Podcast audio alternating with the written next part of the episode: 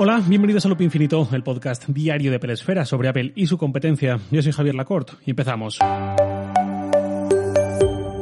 Este es el penúltimo episodio antes de que me vuelva a ir de vacaciones unos días. Está este de hoy, mañana también habrá episodio, pero el viernes ya no. Y hasta el 24 no volverá a ver si todo va bien. Digo si todo va bien porque el 23 me ponen la segunda dosis de la vacuna y si me dejan muy tocado, lo mismo el 24 tampoco hay episodio, pero bueno, por esos días estará la vuelta.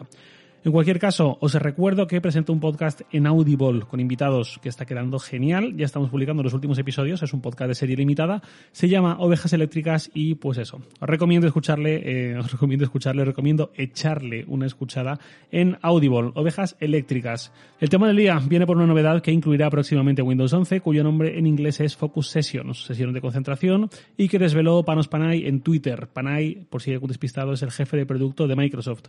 Esta novedad básicamente es una integración en el reloj de Windows para crear esa sesión de concentración. Básicamente le decimos al sistema quiero estar concentrado en el trabajo, en el Excel, en Photoshop, donde sea, durante X tiempo a partir de ahora. Y a partir de ahí, durante el tiempo que le marquemos, se supone, porque en el vídeo que puso Panay no aparece, pero es de prever que bloqueará, entiendo, ciertas aplicaciones o ciertas webs o lo que sea, porque así es como suelen funcionar estas cosas, para evitar distraernos mientras no debamos hacerlo. En ese vídeo se ve que es una interfaz muy simple, con tres pasos. Veremos cómo llega el, resultado final, pero de momento lo que se ve es muy simple. Primero, tiene una integración con Todo, con la aplicación de Microsoft para gestionar tareas, en la que le indicamos qué tarea que tenemos pendiente es la que queremos hacer concentrados. Luego le marcamos una playlist Spotify, bien integrado, que queremos escuchar mientras tanto. Y por último, elegimos cuánto tiempo queremos que dure esa sesión. En el vídeo salen 30 minutos y luego un descanso de 5, así que esto parece que está pensado para la técnica Pomodoro de toda la vida. Ya digo, no hay más detalles de momento, pero parece bastante claro cómo va a funcionar esta integración en Windows 11. Esto es algo que de una forma similar, pero con una integración menos profunda, hace por ejemplo en macOS la aplicación Focus, a secas, Focus tal cual, que yo utilizo gracias a mi suscripción a Setup. Simplemente es una utilidad para la barra de tareas del Mac con un icono en forma de diafragma de cámara eh, que cuando yo le digo, venga, voy a ponerme a currar sin distracciones, no quiero saber nada de nadie, pues yo la activo durante el tiempo que estime y Focus procede a bloquearme las webs y las aplicaciones que yo le he pedido que me bloquee cuando hago esto. Luego tiene más opciones y tal, pero esencialmente es eso. Pues entiendo, a falta, de, a falta de ver los detalles, entiendo que va a ser algo bastante similar esto que traerá Windows 11 en algún momento. Luego ya hay otros productos mucho más avanzados como Rescue Time, que le dedico un episodio hace un tiempo ya, pero eso ya es otro nivel y es otro tipo de, de aplicación y de producto. Esta función que es muy básica, lo cual me parece una cualidad, básica en cuanto a simple, no espanta al usuario no muy avanzado y me encantaría ver algo así en macOS. macOS Monterrey, anunciado hace un par de meses, trae algo muy similar, que son los modos de concentración u otro tipo de modos, entrenamiento, estudio, lo que sea, que se sincroniza entre nuestros dispositivos, iPad, iPhone, Mac, etc. y se personaliza por completo. Si estoy estudiando, déjame abrir estas aplicaciones, pero estas otras no. Si estoy trabajando, cambia tal cosa. Si estoy no sé qué, pues todo eso. Ante todo, me encantan estos nuevos modos de concentración y que además puedan automatizarse incluso y tal, pero la complejidad, entre comillas, que tienen creo que le hace menos atractivo potencialmente a una buena parte de los usuarios. Es decir, creo que esto está pensado para usuarios como muy entusiastas, que dedican tiempo, que se esmeran, pero para el grueso de los usuarios quizás esto no va a ser tan atractivo o va, puede espantar, entre comillas, a más de uno. Es un poco paradójico, pero tras trastear iOS 15, que también lo instala en el iPhone, y iPadOS 15 en estas últimas semanas, esa es un poco mi sensación. Y además son modos que, insisto, están muy bien, a mí me encantan, pero están pensados para bloquear apps y notificaciones concretas, pero no el acceso a ciertas webs. Eso en el iPhone puede tener sentido, pero en el Mac echo mucho de menos esa capacidad de bloquear páginas web como hace Rescue Time, como hace Focus, eh, la incluida en Setup, y como quizás, no lo sabemos aún, haga este modo de concentración de Windows 11 que en algún momento incorporará. Entonces ya digo, he envidiado un poco esa simplicidad que llega con la propuesta de Windows 11, ya no por mí, sino pensando en el grueso de los usuarios. Ya digo, he estado usando iOS 15 estas últimas 10 días, dos semanas, una cosa así en el iPhone también. He estado experimentando con los modos de concentración, ya hablaré de ellos específicamente más adelante, y me gustan mucho y es justo mm, algo que yo proponía, no exactamente así, no me las quiero dar de nada que no soy, pero sí que echaba de menos un poco esos contextos, esa, ese rendimiento contextual del iPhone en función del momento del día, de dónde estemos, de qué estamos haciendo, etcétera, y sobre todo pensando en algo tan importante como ahorrarnos distracciones, notificaciones, etcétera. Y esto sí que es algo que he hablado bastante hace un montón de tiempo, las, debió de ser a las primeras semanas del podcast de Loop Infinito, hice un un episodio específico sobre mm, los problemas de atención que nos causan nuestros dispositivos y cómo los configuramos.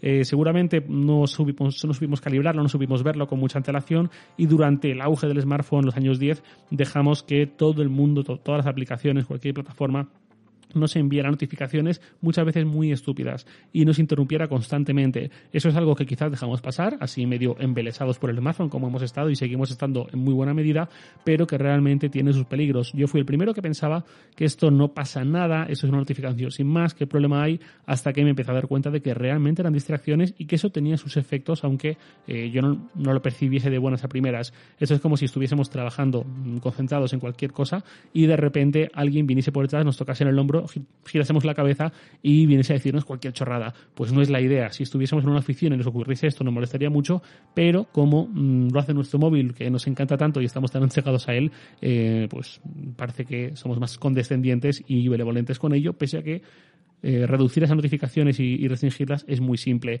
Entonces ya digo, todo lo que vaya en esta dirección me va a parecer fantástico. Simplemente eh, más allá de detectar esta cierta tendencia, este cierto patrón en diferentes plataformas, empresas, etcétera, eh, me gustaría también la capacidad de bloquear páginas web. Lo digo porque dentro de muy poco tiempo, un mes, dos meses, no sé cuándo, tendremos macOS Monterrey y ahí sí que echaré de menos esa función que existe, por ejemplo, la aplicación Focus de bloquear webs, porque muchas veces por inercia estamos haciendo algo, ya estamos medio cansados y acabamos eh, que sentando en Twitter, que sentando no sé dónde y no es la idea. Yo ya digo, uso Focus especialmente cuando quiero ponerme un poco serio y eh, Focus en concreto incluso te permite configurar mensajes que te salen en el navegador cuando quieres abrir una web de las que tú mismo le has dicho estas no me las abras cuando esté en esta sesión de concentración activa, digamos. Em, una confesión es que mi frase que me aparece en los navegadores trabaja, perro. Eh, bueno, más allá de esta curiosidad y esta anécdota, eh, realmente es que em, es algo que creo que vamos a ver cómo incluso los fabricantes se lo van tomando más y más en serio. Igual que hicieron hace un par de años cuando parece que todos se pusieron de acuerdo, o no sé si fue espontáneo o hubo algún tipo de espionaje interno o algo así, pero vimos que tanto Google como Facebook como Apple en sus productos, en sus redes sociales, en sus dispositivos, incorporaron eh, opciones en torno a lo que conocemos como tiempos de uso, para restringir el uso, para que seamos conscientes, etcétera, incluso para eh, vetar que ciertas aplicaciones las abramos durante más de X minutos al día o X horas o lo que sea. Pues quizás nos enfrentemos a algo parecido a partir de ahora con la reducción de notificaciones, de distracciones que me parecen algo fundamental para eh, pues rendir más en la vida en general, no solo en el trabajo, sino tener el cerebro un poco más desconectado. Yo ya hace tiempo que me tomé esto en serio, lo comenté en aquel podcast que debió ser pues eso, de los primeros hace pues casi dos años y eh, realmente noto que me va mejor y lo agradezco mucho.